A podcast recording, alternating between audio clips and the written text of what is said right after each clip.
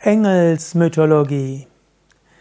In sogenannten monotheistischen Religionen gibt es oft Engel, die die Funktion einnehmen von den Göttern in den sogenannten polytheistischen Religionen. Es gibt viele Grundprinzipien im Universum, Archetypen oder man könnte auch sagen Urprinzipien. Diese werden in manchen Religionen eben als Götter bezeichnet und in anderen als Engeln. Zum Beispiel im alten Griechenland gibt es Jupiter und äh, Apoll und die Athener und Hermes und so weiter. Man könnte diese gleichsetzen mit verschiedenen Urprinzipien. Ähnlich auch in der indischen Mythologie gibt es die vedischen Götter wie Indra, Varuna, Agni, die Ashwins und so weiter.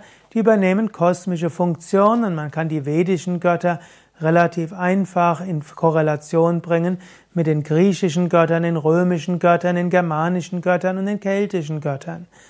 Und die Funktion dieser Götter haben dann zum Beispiel im Judentum und im Christentum und im Islam die Engel. Und so wie es Göttermythologien gibt in den Religionen wie Hinduismus und germanische Religionen und Keltentum und Christentum, äh, Germanentum, griechische, römische Mythologien gibt es eben auch die Engelsmythologien im Islam, im Judentum und im Christentum.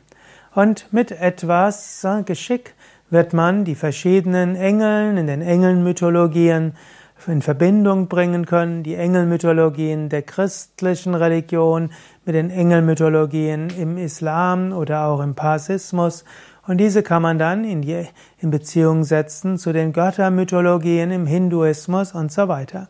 Auf unseren Internetseiten gibt es ja äh, Einträge für, ich glaube, 1500 verschiedene Engelsnamen und manchmal auch bringe ich diese dann in Beziehung zu den Göttern und Göttinnen der griechischen, römischen, keltischen und indischen Mythologie. Es gibt so viel Parallelen zwischen den verschiedenen Kulturen und Mythologien.